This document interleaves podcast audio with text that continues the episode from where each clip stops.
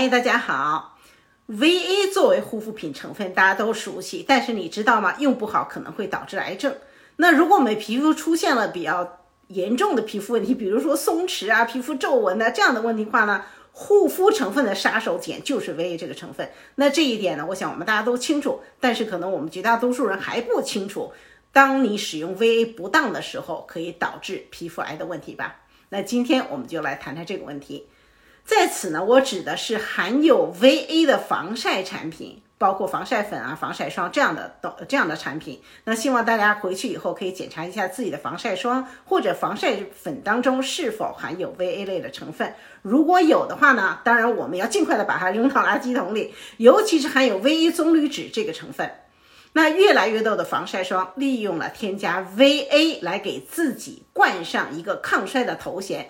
以此来促销。那早在一九呃，早在二零一零年的时候，美国国家毒学机构在对有含有 VA 成分的防晒霜的研究之后呢，首次爆出了 VA 棕榈酯的防晒霜有增加皮肤癌发生率的这样的问题，而含有 VA 酸的 VA 酸的防晒霜也会增加紫外线对皮肤的伤害。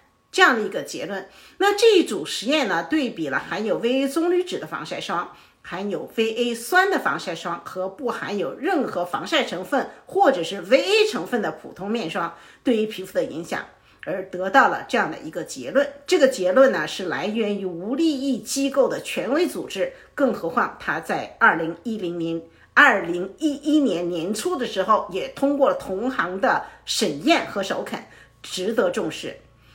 再说了，防晒霜当中使用 VA 类成分，这种呢，实际上在搭配上它已经出现了问题，所以呢，EWG 也挑头提出，对于含有 VA 棕榈酯防晒霜应该标有致癌警告这样的一个呼吁。我个人的观点从来都是要用就是用最好的，要用就要找对方法。那首先呢，我们来看看 VA 棕榈酯在抗衰功效上本来它就很弱。对吧？那对于抗衰来说呢，基本上没有什么太大的意义，不值得用。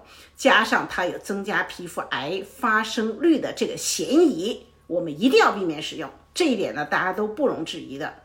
那由于维 A 酸见光氧化的问题，本来就不主张白天使用，对吧？大家都清楚，因此出现在防晒产品当中，在成分搭配上合理性上也出现了问题。它不仅被证实对皮肤有害，还不能保持它应有的功效，所以最终的结论是为了身体健康，为了皮肤健康，为了抗衰功效，全面避免使用含有 VA 的防晒产品，把含有 VA 成分的护肤品放在往护理当中使用。这一点，我想大家都不难理解吧？好了，谢谢大家收听，下周我们再会。